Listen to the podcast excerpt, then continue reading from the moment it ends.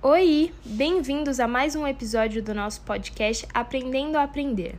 Eu sou a Maria Eduarda Durso e hoje vamos conversar um pouquinho sobre os efeitos do mercado no processo de aprendizagem.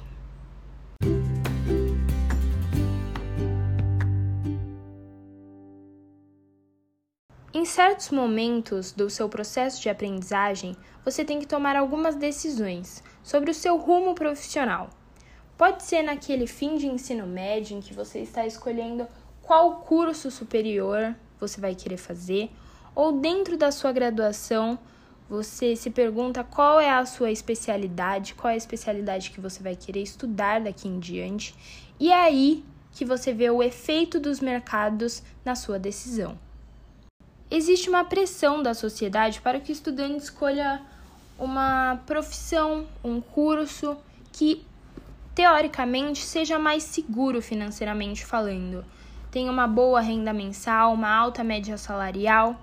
Esses cursos são medicina, direito, engenharia, mas muitas vezes isso entra em confronto direto com a satisfação pessoal do estudante.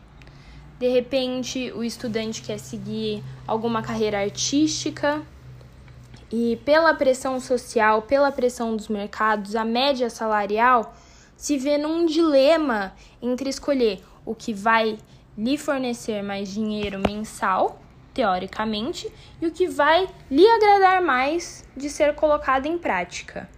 Importante.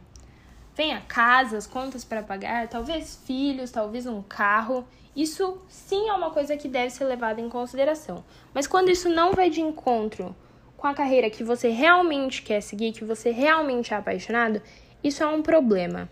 É necessário traçar metas.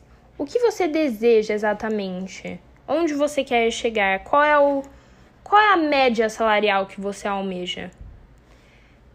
É necessário muita reflexão para que você ache a melhor resposta de acordo com as suas metas. Há muitos efeitos do mercado nas decisões dos estudantes e no seu processo inteiro de aprendizagem. Como eu disse, até dentro da graduação, o estudante pode se ver a escolher algo que é mais bem visto no mercado de trabalho, como por exemplo, seguir na cirurgia plástica ao invés de algo que ele realmente deseja.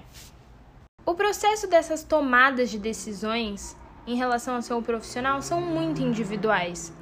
É isso que eu falei. Você traça as metas, veja suas prioridades, reflita muito e tente chegar na melhor resposta possível para sua vida, para a resposta que vai te fazer mais feliz.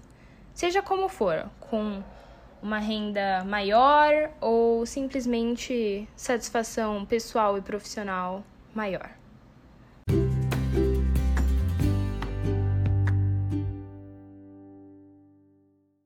Assim a gente chega ao final de mais um episódio do nosso podcast Aprendendo a Aprender. Eu espero que isso tenha causado algumas reflexões, que tenha te ajudado de algum jeito. E é isso. Boa semana!